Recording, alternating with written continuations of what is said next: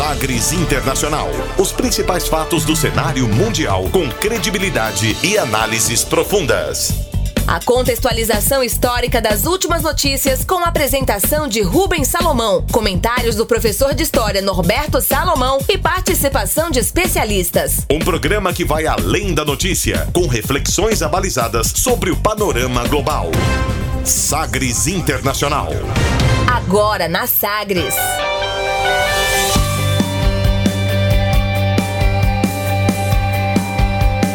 Olá, seja muito bem-vindo à 34ª edição do Sagres Internacional. Eu sou Rubens Salomão e a partir de agora com você, ouvinte Sagres, os fatos precisos e análises credenciadas sobre os principais temas mundiais. E você confere nesta edição o tema do dia: 18 anos dos atentados de 11 de setembro e a história da guerra ao terror. Netanyahu promete anexar parte da Cisjordânia caso seja reeleito. Palestinos e árabes condenam a promessa do primeiro-ministro. Explosão de embaixada nos Estados Unidos em Cabul acende alerta em meio à crise com o Talibã. Com troca de ataques entre Duque e Maduro, Venezuela inicia manobras militares na fronteira com a Colômbia. Modelo econômico para a Amazônia vai ser alvo de críticas no Sínodo, que acontece em outubro no Vaticano. Também os destaques do último debate entre os pré-candidatos democratas à presidência dos Estados Unidos e ainda a música mais tocada nas paradas de Taiwan. Fique ligado, Sagres Internacional está no ar. Você conectado com o mundo. Mundo. O mundo conectado a você. Sagres Internacional. E como sempre, o programa conta com a produção, comentários do professor de História e Geopolítica, Norberto Salomão. Oi, professor, tudo bem? Oi, Rubens, tudo bem? Olá, os ouvintes, né? Estamos aqui para mais uma edição do Sagres Internacional, refletindo sobre o cenário é, é, internacional, sobre as notícias que estão rolando aí pelo mundo. E é isso aí, né, Rubens? 34 edição Estamos aqui firmes e fortes. É isso, começando a edição número 34 aqui do Sagres Internacional comigo, Rubens Salomão, com o professor Roberto Salomão e contando com a, também com a sua opinião, seu feedback aqui sobre o programa pelo WhatsApp da Sagres, é o 984001757 e também pelo nosso e-mail, é o jornalismo, jornalismo arroba sistemasagres.com.br jornalismo arroba sistemasagres.com.br e começamos o programa de hoje conferindo uma declaração de destaque nesta semana. Agora, as frases bem ou mal ditas por aí.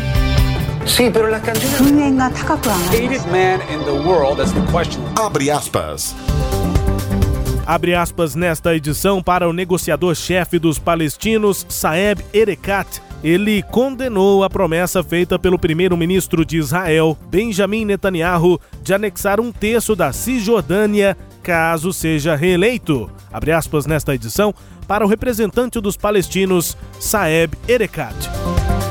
What Prime Minister Netanyahu said about asking his people for a mandate to allow that will enable him to annex the Jordan Valley uh, is paramount to a war crime. Annexation of occupied territories is a war crime. Para traduzir o que disse aqui o primeiro, é, o representante né, de, dos palestinos, Saeb Erekat, abre aspas, o que o primeiro-ministro Netanyahu disse sobre pedir à população por um novo mandato para que ele possa anexar o Vale do Jordão é o equivalente a um crime de guerra. A anexação de territórios já ocupados é um crime de guerra. Fecha aspas para o representante dos palestinos. Nós agora abrimos aspas também para ouvir o que disse o primeiro-ministro Benjamin Netanyahu, declarações que geraram tanta repercussão. Confira. את אחיזתנו ברמת הגולן בהשגת ההכרה האמריקנית, כך אני מבקש לעשות מול בקעת הירדן. המפה שאני מציג כאן מבוססת על השטח שמערכת הביטחון הגדירה פעמיים, ב-2014 ושוב ב-2017, כמעניק ביטחון מרבי לישראל. המפה הזאת מבטיחה עומק אסטרטגי לישראל ושטחים שולטים כלפי מזרח. Para traduzir o que disse em hebraico, né, o primeiro-ministro de Israel, Benjamin Netanyahu, abre aspas, assim como estabeleci nossa presença nas colinas de Golã com reconhecimento americano, o mesmo desejo fazer com o Vale do Jordão. Nenhum primeiro-ministro apresentou esse mapa ao público. Ele define nossa fronteira oriental, é claro, é preciso, é lógico. Não tivemos essa oportunidade desde a Guerra de Seis Dias e duvido que teremos outra oportunidade nos próximos 50 anos. Por isso falo com vocês, cidadãos do Estado de Israel, pelo bem das gerações futuras, para me dar o poder de dar segurança a Israel, dar a Israel o poder de determinar a fronteira do país. Fecha aspas. Netanyahu que usou inclusive nessa apresentação ali uma uh, entrevista coletiva mas em Israel não é daquelas em que o primeiro-ministro é tão questionado assim, é muito mais um pronunciamento, mas ele usou um mapa ali para apontar as áreas que ele promete colocar sob soberania israelense se for reeleito, o que, segundo ele, incluiria o Vale do Rio Jordão e também o Mar Morto do Norte. Aqui uma observação rápida, né, é, professor? O representante palestino não falou em árabe, falou em inglês, porque foi já uma declaração para o mundo. Sim. Enquanto que Benjamin Netanyahu fala em hebraico, está falando exclusivamente para os israelenses para que deem a ele um novo mandato. Né? É, e eu acho que isso é bastante significativo, porque se um está falando para o mundo, é quase um pedido de socorro e o outro está faz... tá em plena campanha política para as eleições que vão ocorrer no dia 17 de setembro agora. No Cairo, no Egito, o secretário-geral da Liga Árabe, Ahmed Abu Gate, condenou o plano de, uh, do Benjamin Netanyahu, que foi classificado pelo secretário-geral da Liga Árabe como uma nova agressão por parte de Israel, uma violação da lei internacional e das regras da ONU. Reportagem desta semana do jornal The New York Times, no entanto, apresenta que a reação dos países árabes não foi assim de tão ultraje diante das promessas do primeiro-ministro israelense. De acordo com os analistas ouvido pelo New York Times, a promessa de Netanyahu foi vista mais como uma jogada desesperada de última hora nas eleições e que na prática Israel já controla esses territórios lá na região, professor. É, tá correto isso aí, até porque é, realmente o Netanyahu ele está com dificuldade para conseguir essa sua reeleição, né? Parece que no, é, essa reeleição, essa eleição que nós vamos ter agora é está muito próxima da, de uma eleição que tivemos recentemente, a coisa de uns seis meses lá em Israel. E a verdade é que o Netanyahu é, esteve sob acusações de irregularidades no seu governo. A própria esposa dele, Sara, reconheceu que usou dinheiro público para bancar algumas refeições é, é, é, em lugares luxuosos, enfim. Então isso, isso gerou um desgaste. E ele parece estar querendo usar é, um aspecto nacionalista, né, conservador, como plataforma para conseguir a sua possível reeleição. É o que a gente vai tentar ver aí nas próximas semanas se isso se consolida ou não. Pois é, nós ouvimos aqui nesse quadro, abre aspas, Saeb Erekat, que é chefe, negociador-chefe dos palestinos, e também o primeiro-ministro de Israel, Benjamin Netanyahu. O professor citou também né, nessa análise aí sobre essa questão é, Israel-Palestina. O 11 de setembro e a guerra ao terror. É o nosso tema do dia. Daqui a pouco a gente fala sobre isso. Mas em relação ao Netanyahu, tem eleição nesta semana, a gente vai acompanhar. Ele está com uma força política abalada, são várias denúncias de irregularidades desde o fim do ano passado. Ele responde por acusações de corrupção, fraude, abuso de confiança em três casos diferentes. Enfim, a gente vai acompanhar essa eleição nesta semana lá em Israel. Agora, aqui no Sagres Internacional, tempo para o nosso tema do dia. Navegando pelos mares da informação. Sagres Internacional.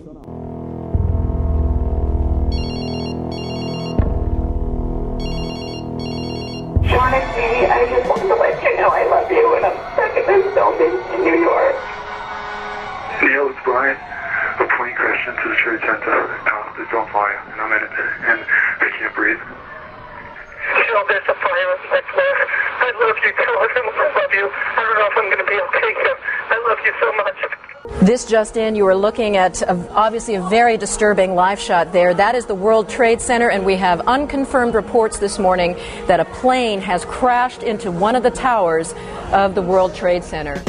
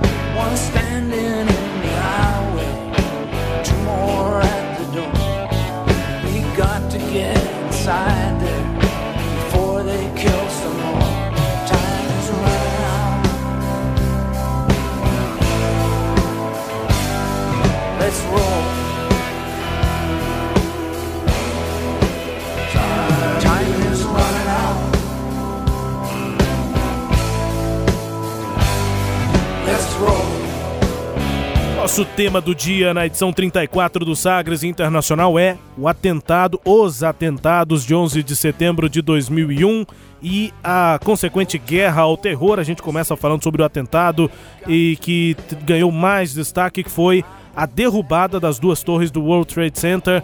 Algumas músicas, várias músicas, ou citam ou de fato são completamente inspiradas nesse ataque eh, à cidade de Nova York e aos Estados Unidos. Essa música que a gente ouve é eh, Let's Roll, do Neil Young.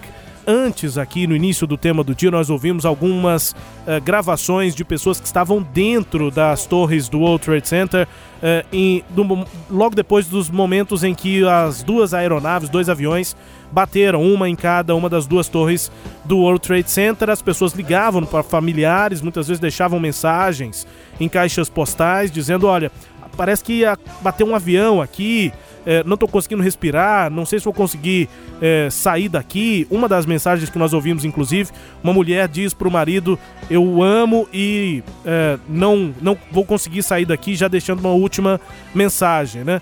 É, uma tragédia gigante, é, a maior entre atentados terroristas da história mundial, é o nosso tema do dia hoje. Logo na sequência, também registros da ABC, agência de é, televisão né, lá nos Estados Unidos, uma emissora de TV dos Estados Unidos, o primeiro relato ali de uma apresentadora sobre ah, o momento do atentado depois do primeiro impacto né, do avião à torre eh, dos Estados Unidos, no World Trade Center, ela dizendo ainda que eram informações não confirmadas de que um avião tinha batido numa das torres. Depois, o, o barulho, o som que nós ouvimos em meio à música do Neil Young é a gravação em vídeo. Nós ouvimos o som do impacto da segunda aeronave na torre norte eh, do World Trade Center, que foi a segunda a ser atingida pelo, pela aeronave. Primeiro a Torre Sul caiu, depois a Torre Norte caiu. O atentado de 2001, 11 de setembro, aqui no Sagres Internacional. A música do Neil Young, Let's Roll, no sentido de vamos continuar, vamos deixar rolar. O nome da música é uma expressão que já existia antes, mas que ganhou um significado todo novo depois do 11 de setembro, simbolizando o sentimento de heroísmo, a força que os americanos deveriam ter para passar essa situação difícil. Assim como tantos outros artistas depois do 11 de setembro, Neil Young embarcou nesse patriotismo americano. A letra diz: Eu sei que eu disse que eu te amo, eu sei que você sabe que é verdade, eu tenho que desligar o telefone e fazer o que tem que fazer. Um estava no caminho do corredor, mais dois na porta. Temos de entrar lá antes de matar um pouco mais. O tempo está correndo, deixa rolar. O tempo está correndo, deixa rolar. É o que diz a música aí do Neil Young. Não há tempo para indecisão, temos que fazer um movimento. A música diz, é, relata basicamente os momentos em que os bombeiros tinham que correr para salvar pessoas e muitas das vítimas do World Trade Center eram bombeiros que tiveram que ir para os prédios antes deles desabarem. Professor, atentado de 2001. Pois é, né, Rubens e ouvintes, é lamentável, né, isso que aconteceu, e esse lamentável sem querer colocar razão para este ou aquele lado, porque a questão realmente é bastante complexa, não é? é o 11 de setembro, ataques terroristas, né, e por que ataques? Porque foi uma ação coordenada de jihadistas, né, de grupos fundamentalistas, esse termo adotado, e, e que depois se identificou com a Al-Qaeda, né, o grupo radical lá do Afeganistão, mas que organizado por um árabe, que no final dos anos 80 sai da Arábia Saudita, ele é um árabe saudita. Sempre bom lembrar que a Arábia Saudita é a terra de Maomé, foi onde nasceu o islamismo, é onde está Meca, não é? E, e o, o Osama Bin Laden, de uma família milionária da Arábia Saudita, se confrontava inclusive com o próprio governo local, que era o governo saudita, né? Ele é depois até expulso de lá e vai para o Afeganistão. E lá ele organiza a Al-Qaeda, que a princípio era até rival de um outro grupo lá na região, o Talibã, né? mas depois se juntam e, e para derrubar a intervenção soviética na, na, no Afeganistão que ocorreu em 1979. Inclusive, para expulsar a presença soviética da região, o governo dos Estados Unidos, à época, financiou esses grupos. Então é muito curioso, né? Porque Osama Bin Laden já se aliou ao capital americano para poder lutar contra a intervenção soviética lá no Afeganistão. Pois é, e o atentado em si, né, professor, causou é, consequências catastróficas para para o pensamento americano, né? O quanto a, o orgulho americano foi afetado naquele 11 de setembro de 2001. Vamos continuar ouvindo músicas, já ouvimos Neil Young, agora a música An Open Letter to New York City, uh, dos Beastie Boys, uh, um grupo de rap, né, do, do, de Nova York ali, como, como poderíamos dizer, nova-iorquinos da gema, os Beastie Boys com a música An Open Letter to New York City é uma música que é exatamente consequência dessa, desse atentado, né, do ataque lá do 11 de setembro. Vamos ouvir.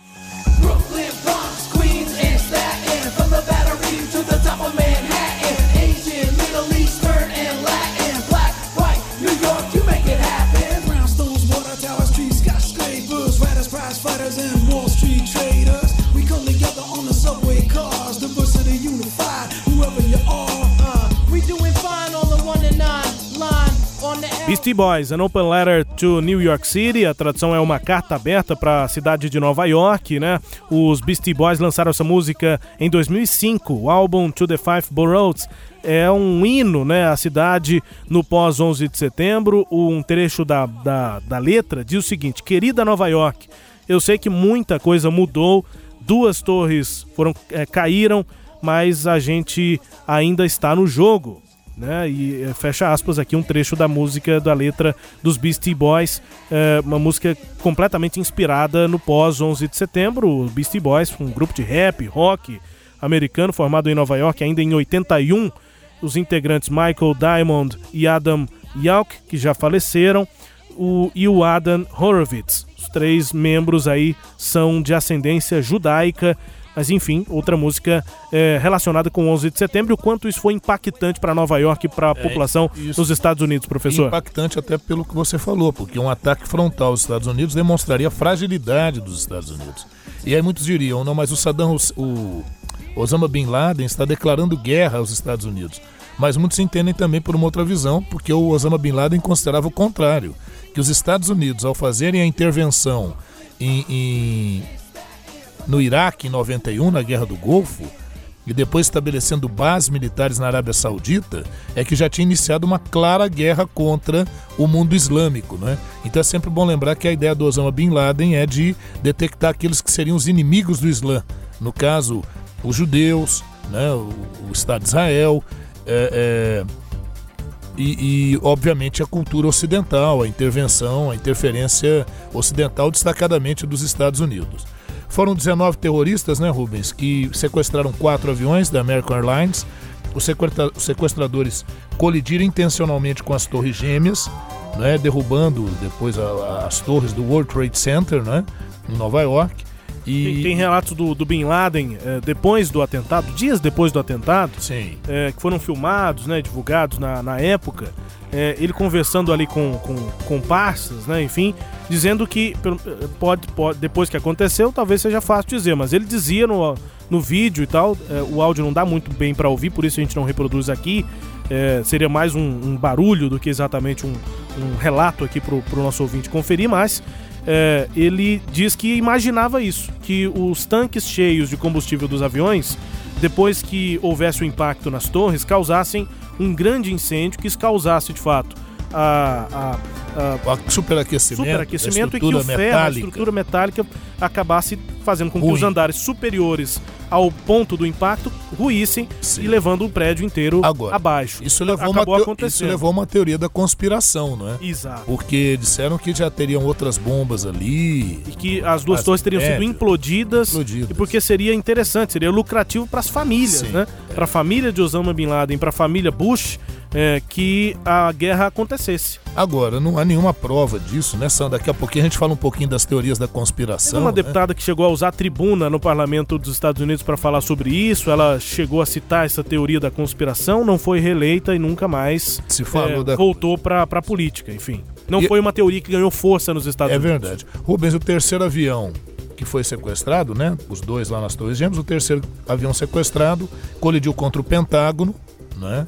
E também gerou um estrago considerável. E o quarto avião, os passageiros se rebelaram e o avião caiu antes de atingir o seu possível alvo, né? Muitos diziam que talvez ele iria em direção à Casa Branca. O curioso é que durante isso o, o- o George W. Bush, que era o então presidente dos Estados Unidos, que foi eleito, eh, estava no seu primeiro mandato e eleito sob fortes desconfianças de que a eleição tivesse tido algum problema, alguma fraude. O fato mais marcante foi ah, quando o Al Gore, que foi o candidato do Partido Democrata e derrotado, pediu a recontagem dos votos na Flórida.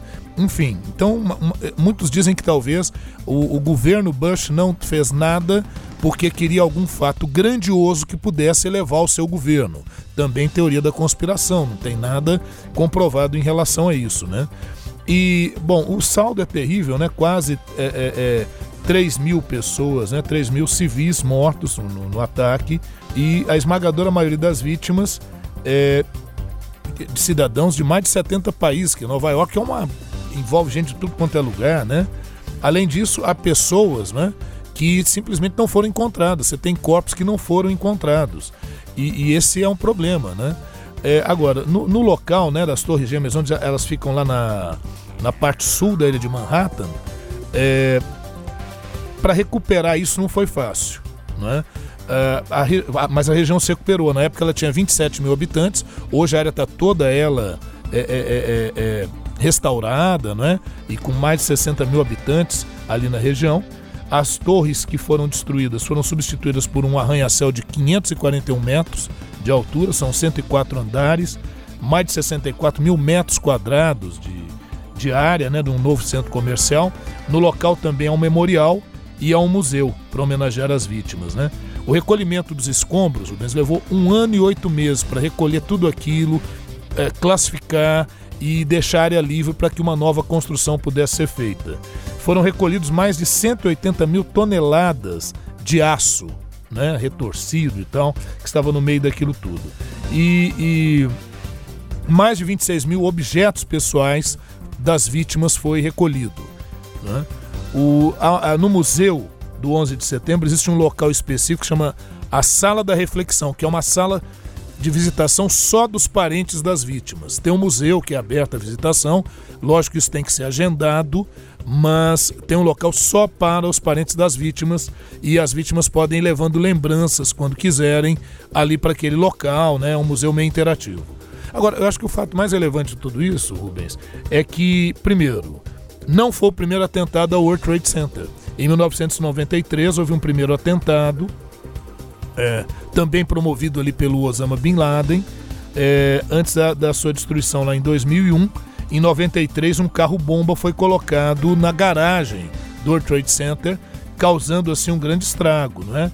A fumaça subiu até o, o 46º andar, dos 110 andares que o edifício tinha, seis pessoas morreram, mais de mil ficaram feridas, isso em 93. Né?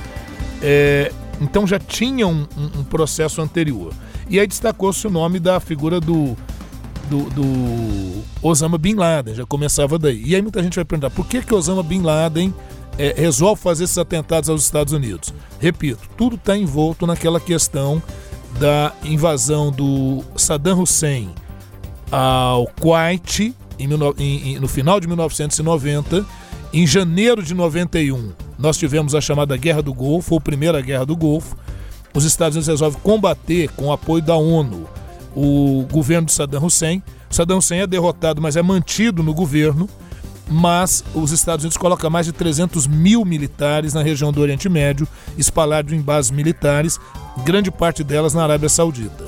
É ali que o Saddam Hussein começa a bolar um plano para gerar um- o que ele chamaria de uma guerra ou uma contra-guerra, porque a guerra teria sido iniciada, segundo ele, pelos Estados Unidos. Então, o, marco Osama, aí. o Osama Bin Laden começa a Eu falei- eu fazer falei- o plano. O, o Saddam. Não, É, o Osama Bin Laden, perdão, começa a fazer esse plano, exatamente, e a partir daí ele faz esse plano. E aí ele se alia a quem? A figura do senhor Khalid Sheikh Mohammed, que está preso lá na base naval de Guantánamo, que é território norte-americano em Cuba e que está aguardando julgamento. Esse era o cara que queria matar o Papa, né? É, esse, é essa questão de, de matar o Papa e tal, entra em um plano, viu, Rubens, que se chama Plano Bojinka, né? O Plano Bojinka, ele foi articulado ali em janeiro de 95, juntamente com Osama Bin Laden e o Ridwan Isamuddin, e a ideia deles era não só matar o Papa João Paulo II à época, mas também explodir ao mesmo tempo 11 aviões de passageiros. A ideia era gerar aproximadamente 4 mil mortes para mostrar o impacto disso. E por que, que não aconteceu? Curiosamente, nas Filipinas, onde tinha um, um dos membros desse grupo preparando tudo e fazendo experiências com explosivos, é, a mistura química lá deu errado e a polícia quando chega lá causou um incêndio causou né? um incêndio. Quando a polícia chega lá esse tal plano Bujinka ele acaba sendo revelado. Então a questão é que já havia antes isso. E nós tivemos depois atentados em 98 na embaixada americana no Quênia e na Tanzânia e também da Al-Qaeda também né? da Al-Qaeda e a CIA tinha informações desses membros, desses, dentre esses 19 terroristas, pelo menos oito deles já estavam sendo monitorados pela CIA, inclusive tendo feito nos Estados Unidos cursos de aviadores.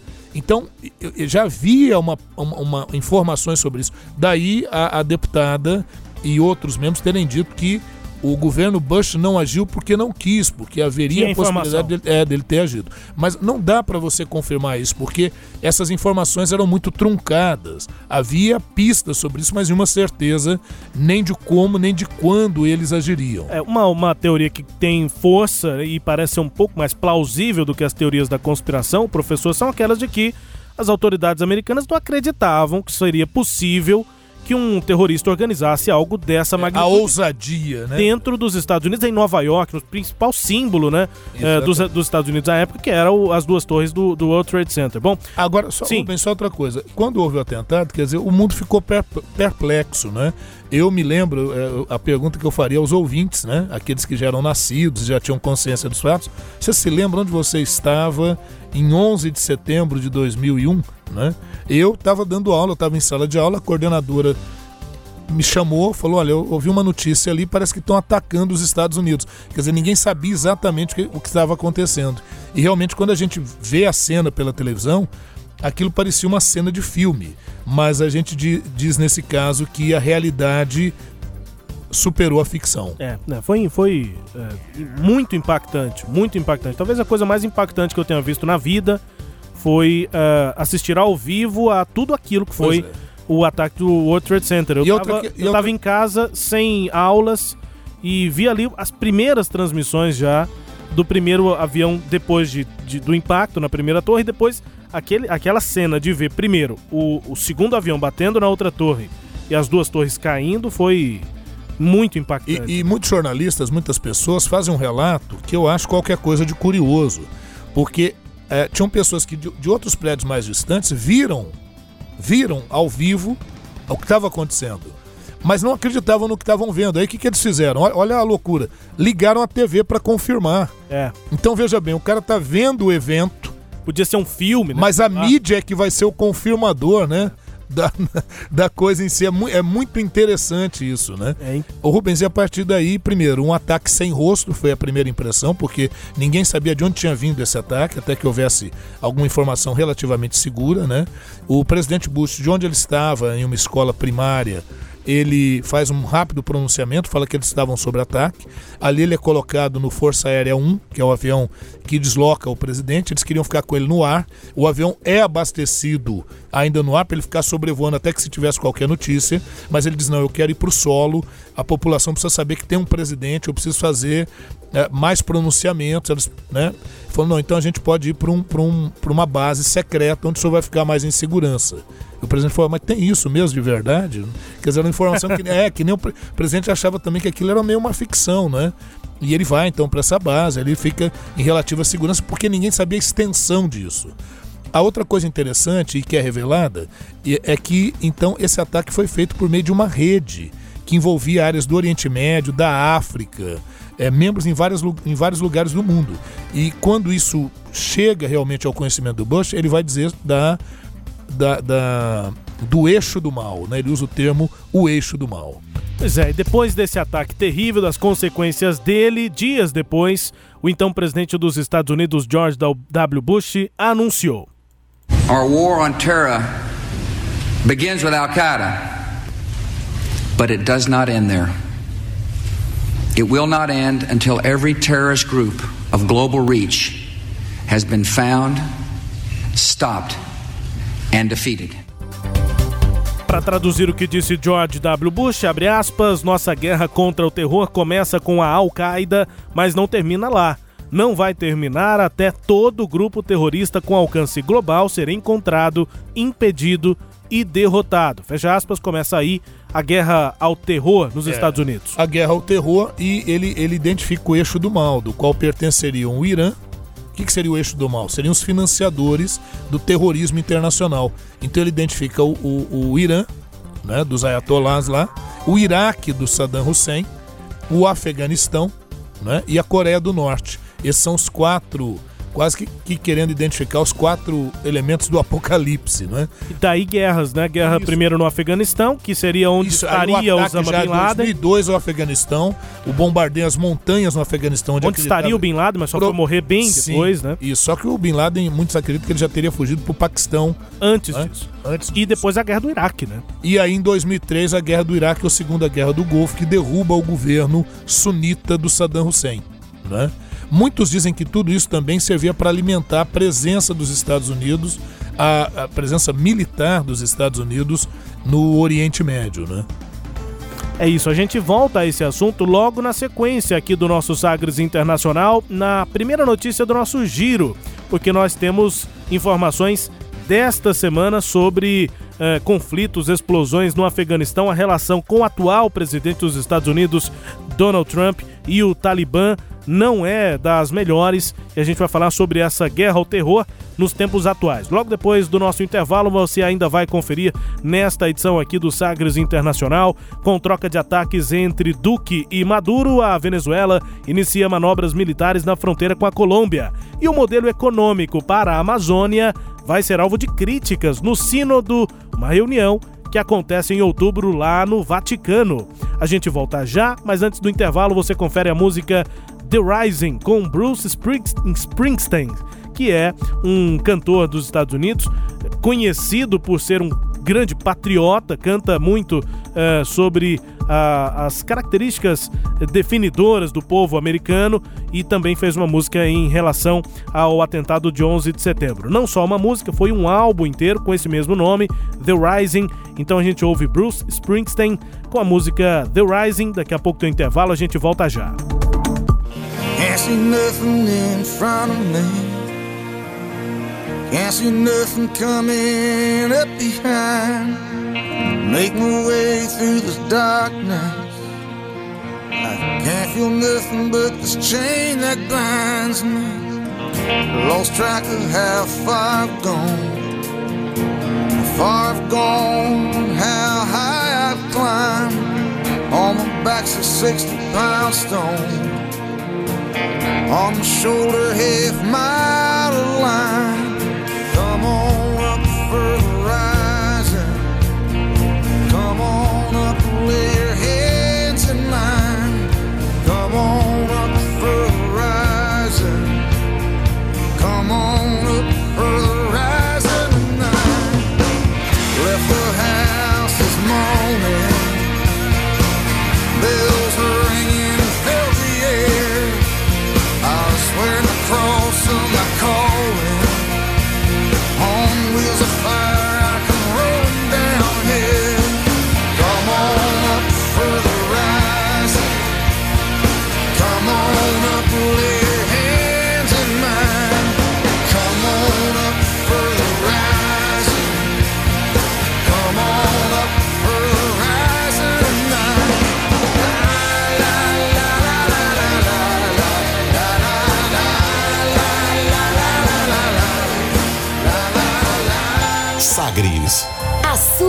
rádio. Sagres.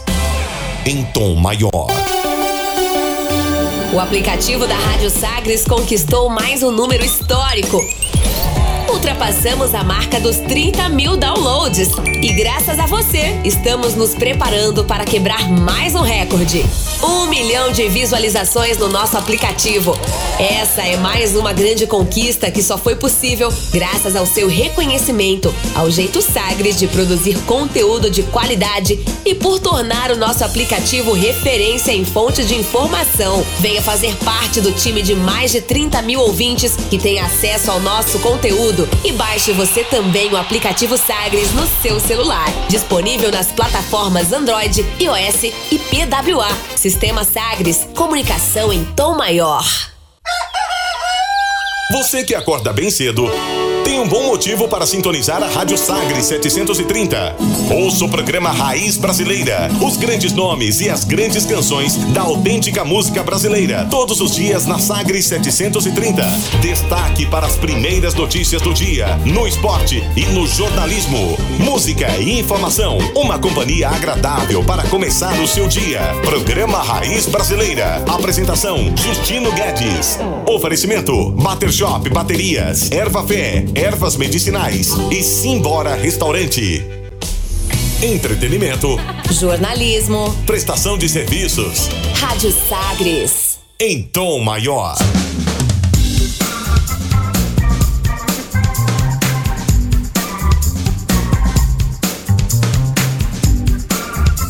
Volta com Sagres Internacional aqui na Sagres 730 na minha apresentação Rubens Salomão com os comentários do professor Norberto Salomão.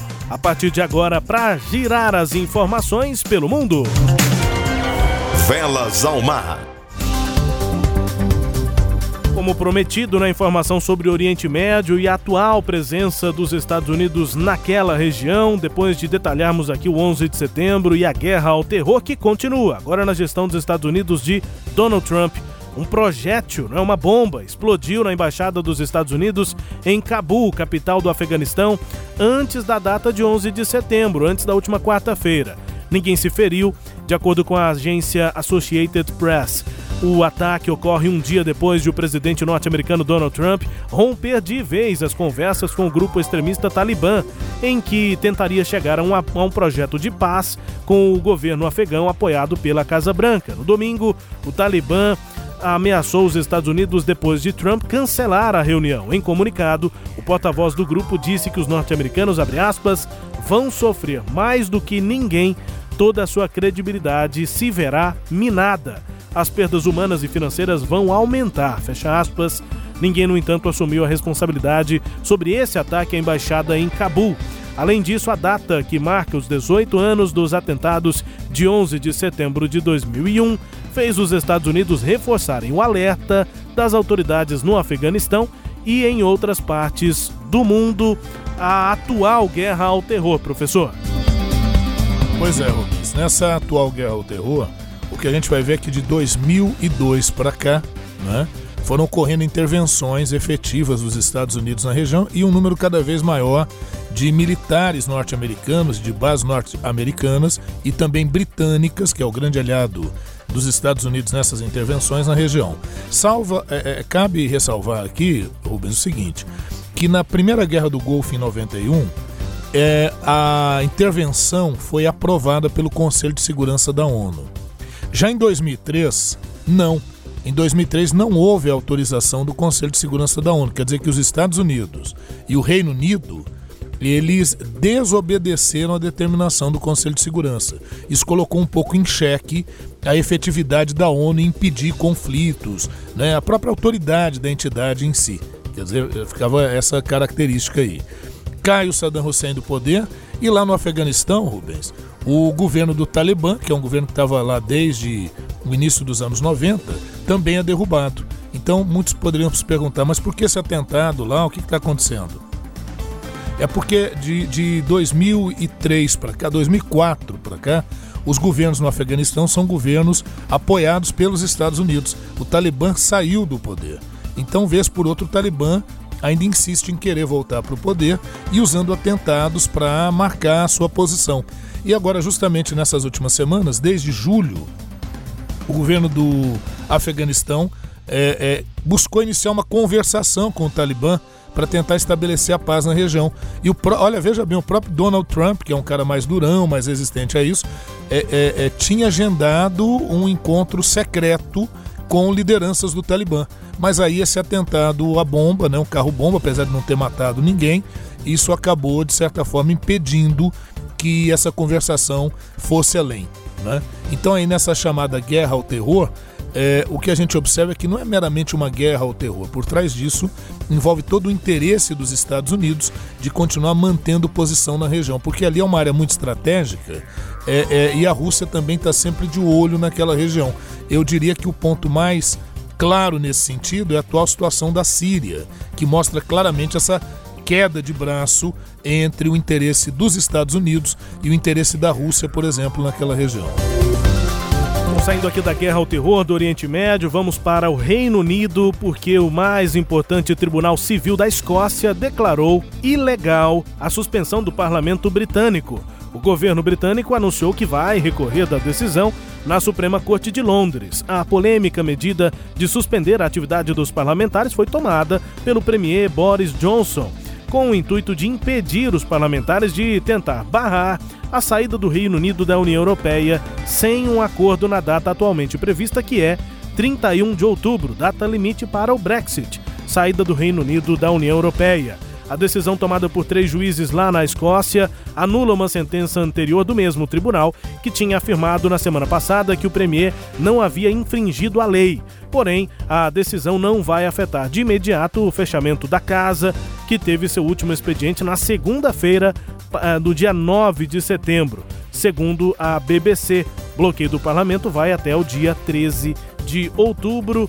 Te- tivemos informações novas também nessa semana, né, professor, sobre ah, o que, que seria, o que representaria esse Brexit da forma como Boris Johnson está articulando. É porque antes do parlamento entrar em recesso, ele fez duas coisas basicamente. Ele propôs uma lei que impediria a saída da, do Reino Unido sem acordo, né? Então estabeleceu isso, isso que foi inclusive julgado aí também agora e dando ganho de causa para essa pretensão. E a outra questão é que o parlamento exigiu, por uma questão de transparência, de clareza, que o governo apresentasse um relatório sobre as possíveis, é, é, é, os possíveis efeitos de uma saída de um Brexit sem acordo. E seria lamentável, né? Porque o relatório coloca o pior cenário possível, citando falta de combustível, possível falta de combustíveis, de medicamentos, congestionamento de portos e aumento dos preços de alimentos. Então isso tudo vai desgastando a posição do Boris Johnson de tentar uma saída eh, sem acordo, porque foi a jogada que ele fez. Porque quando o parlamento só vai voltar no dia 13 a funcionar, e, e no dia 31 é o prazo limite para qualquer tentativa, tratativa de acordo, o- chegaria o dia 31 e não teria um, um acordo efetivo. Agora, com isso, força no dia 17, quando o Boris Johnson, 17 de outubro, quando o Boris Johnson vai fazer um pronunciamento, isso tudo vai forçar que ele apresente um novo projeto ou que tente negociar uma prorrogação do prazo com a autoridade da União Europeia. né? E a gente vai ter que ficar aguardando o que vai acontecer. Pode acontecer, inclusive, a derrubada do Boris Johnson e a convocação ah, ah, de o- a eleição de um novo primeiro-ministro. Aqui para o nosso lado, na América do Sul, América Latina, a Venezuela mobilizou cerca de 150 mil soldados para as manobras militares iniciadas nesta semana na fronteira com a Colômbia, em meio à crescente tensão entre Caracas e Bogotá, segundo informou o comando da Força Armada da Venezuela. Tanques blindados com mísseis e dezenas de soldados já passaram pelo aeroporto de La Fria, no estado de Táquira, no oeste da Venezuela. As manobras na fronteira de 2.200 quilômetros com a Colômbia, ordenadas pelo presidente Nicolás Maduro, devem prosseguir até o próximo dia 28 de setembro. O chavista declarou alerta laranja e anunciou a mobilização depois de o presidente da Colômbia, Ivan Duque, dizer que o regime da Venezuela estaria por trás da retomada da luta armada por integrantes das Forças Armadas Revolucionárias da Colômbia, FARC. Em pronunciamento, Maduro respondeu com novos ataques. Confira. Nosotros sí tenemos pruebas y vamos a presentarla ante el Consejo de Seguridad. Pruebas con video, fotos, con todos los testimonios de los testigos, de los involucrados, en cómo el gobierno de Colombia está preparando terroristas para hacer ataques terroristas a objetivos militares, civiles, institucionales y para tratar de asesinar al presidente Maduro. Y además, decirle al imperialismo norteamericano y a la oligarquía extremista de derecha que gobierna Colombia, dejen quieto a quien quieto está. Eso es lo que le digo yo al subpresidente Iván Duque. Duque, mírame bien. Mírame bien, Duque. No tiembles. Solamente te digo, a nombre del pueblo de Venezuela, en Unión Cívico-Militar, deja quieto a quien quieto está. No te metas con Venezuela. Não se meta com a Venezuela, disse o Maduro aí pro Ivan Duque, presidente da Colômbia. Vamos traduzir então o que é que disse Nicolás Maduro, abre aspas. Nós é que temos provas e vamos apresentá-las ao Conselho de Segurança.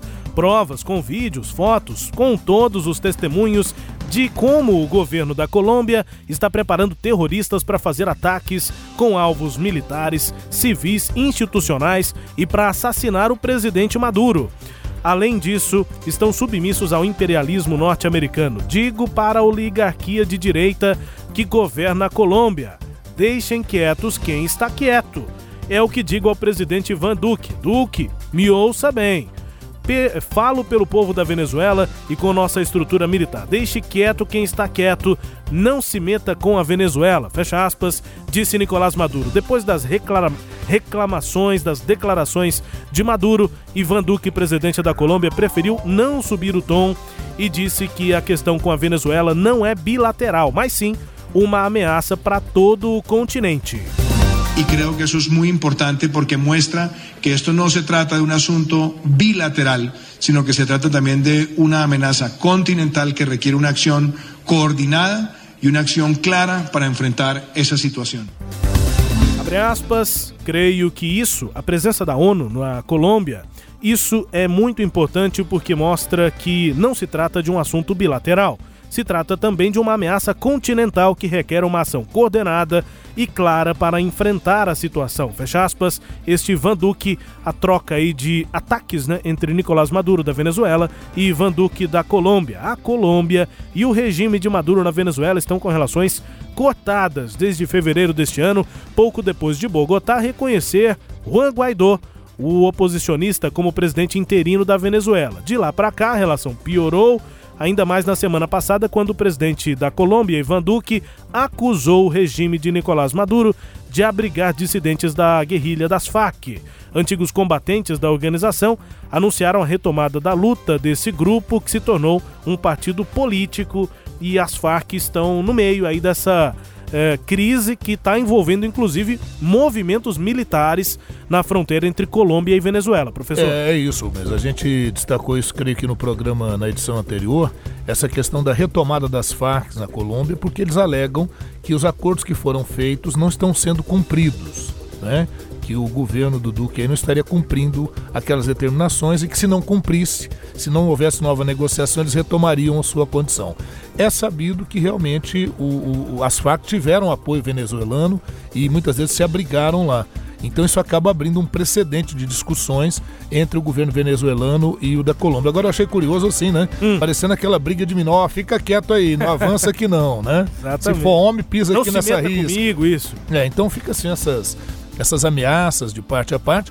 E, e, e você disse que o, o, Duque baixou o tom, mas olha, ele, ele baixou o tom, mas em termos, né? Sim. Porque ele colocou que a Venezuela é uma ameaça para todo o continente. Quer dizer, não seria uma ameaça apenas para a Colômbia.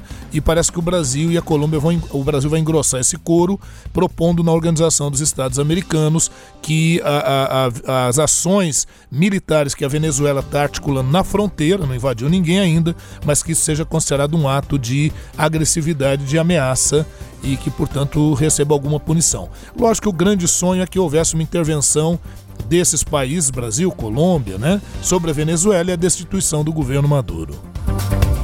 Vamos agora rapidamente aqui para registrar a situação nos Estados Unidos. Tem eleição em 2020, a presidência do país e o protagonista do terceiro debate entre os dez principais pré-candidatos, né, são os candidatos à indicação presidencial do Partido Democrata não estava no palco. Foi feito um terceiro debate e o principal é, é, embate esteve em torno de Barack Obama e o modelo de assistência médica que ele implantou durante a presidência dominaram a discussão realizada em Houston, no Texas, e como era de se esperar, o legado né, do ex-presidente americano também foi amplamente defendido. Vice de Obama durante os dois mandatos, Joe Biden, favorito na disputa até aqui, disse que vai se basear no programa de saúde Obamacare, em oposição ao Medicare para todos, que é um modelo defendido por Elizabeth Warren e pelo Bernie Sanders.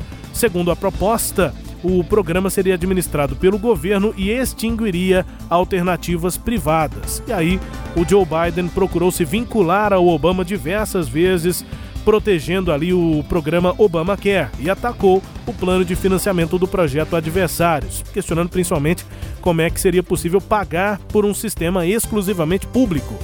O, ainda que a Elizabeth Warren, principal adver, adversária de Biden, tenha elogiado os esforços de Obama na área de saúde, a senadora de Massachusetts defende que o Medicare para todos tributaria mais os ricos e menos a classe média e assim é que seria possível bancar o programa.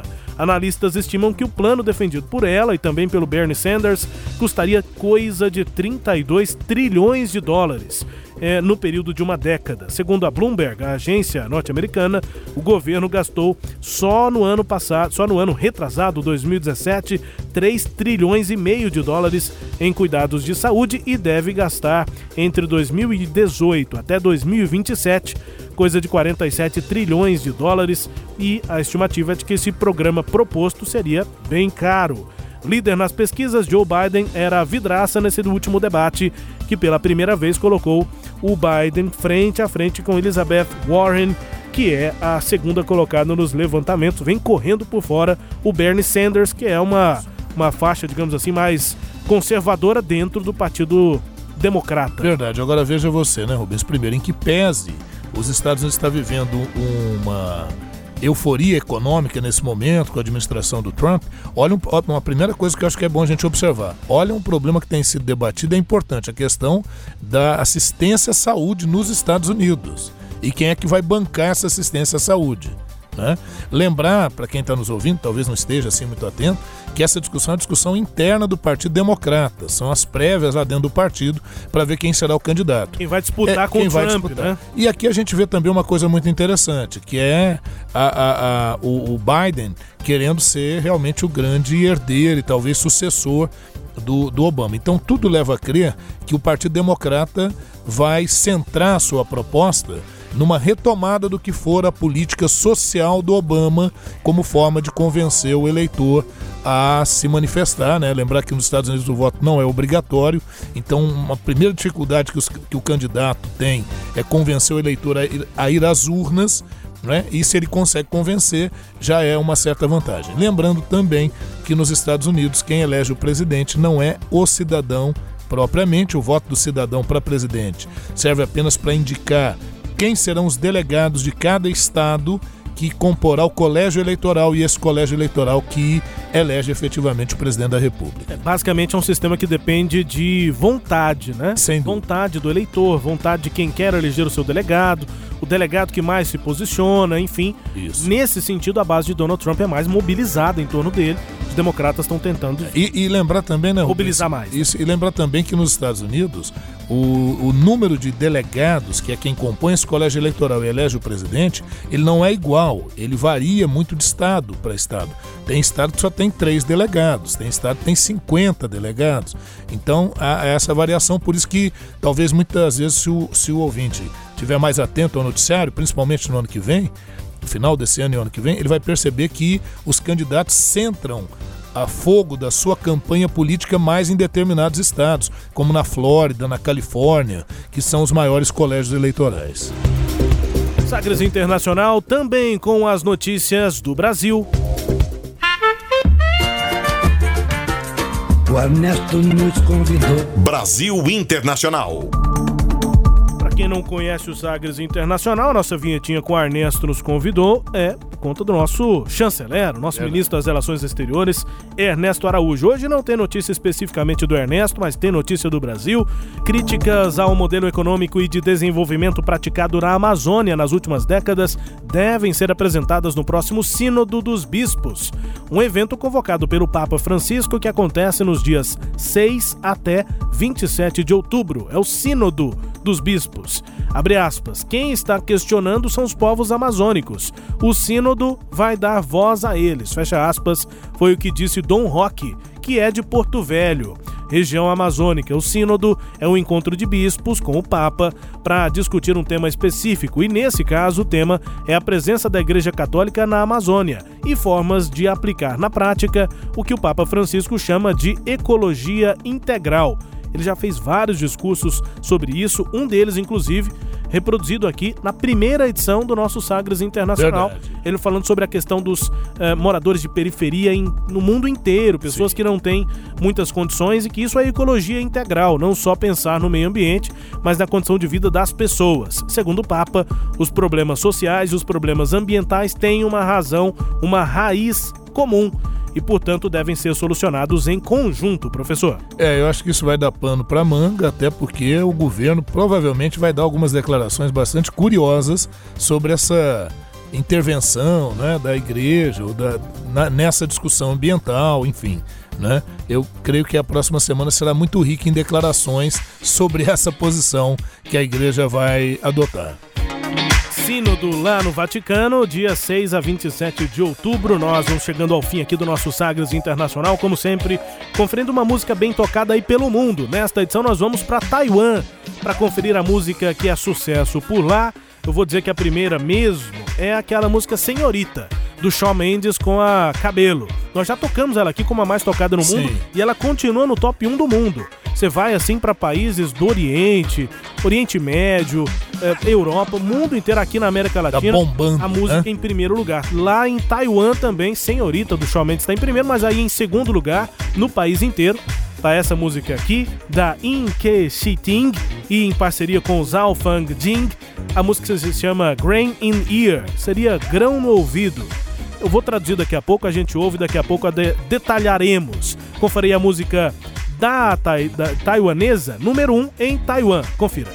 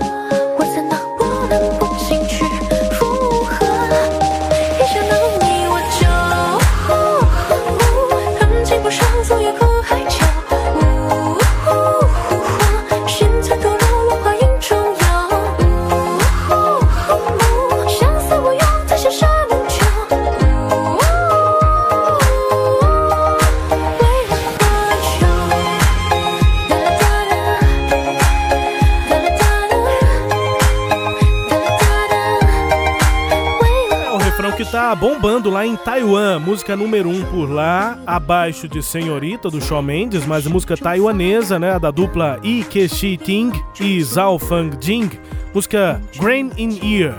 O professor ia comentar sobre a minha pronúncia em mandarim? Não, tô, tá, tá muito aplicado, hein? Que coisa, Tô lendo, né?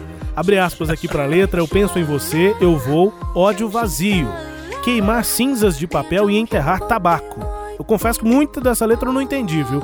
Os ramos frescos e a inocência antes da morte é o preço da colheita. Yu Hui é o nome de alguém, está com uma pessoa distante. Estamos atrasados no passado. Se Buda disser sem preocupação, largue tudo o que tiver sem cor. Como não posso me surpreender? Eu penso em você, eu vou. O que você quer? É meio doidona, pela tradução que eu fiz do mandarim, mas é sofrência, né? É, o amor, o amor em primeiro lugar. É. Love is in the air. A música número 1 um em Taiwan para encerrar o Sagres Internacional nesta edição. Professor, até a edição 34. Tchau. Até Rubens, tchau. Agradecendo sempre ao Sistema Sagres de Comunicação e a audiência dos nossos ouvintes. Obrigado pela sua audiência, pelo feedback que nós recebemos aqui muitas vezes. Voltamos na próxima edição. Grande abraço. Fique na programação da Sagres.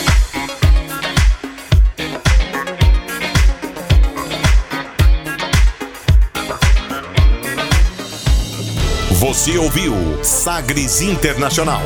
Os principais fatos do cenário mundial com credibilidade e análises profundas.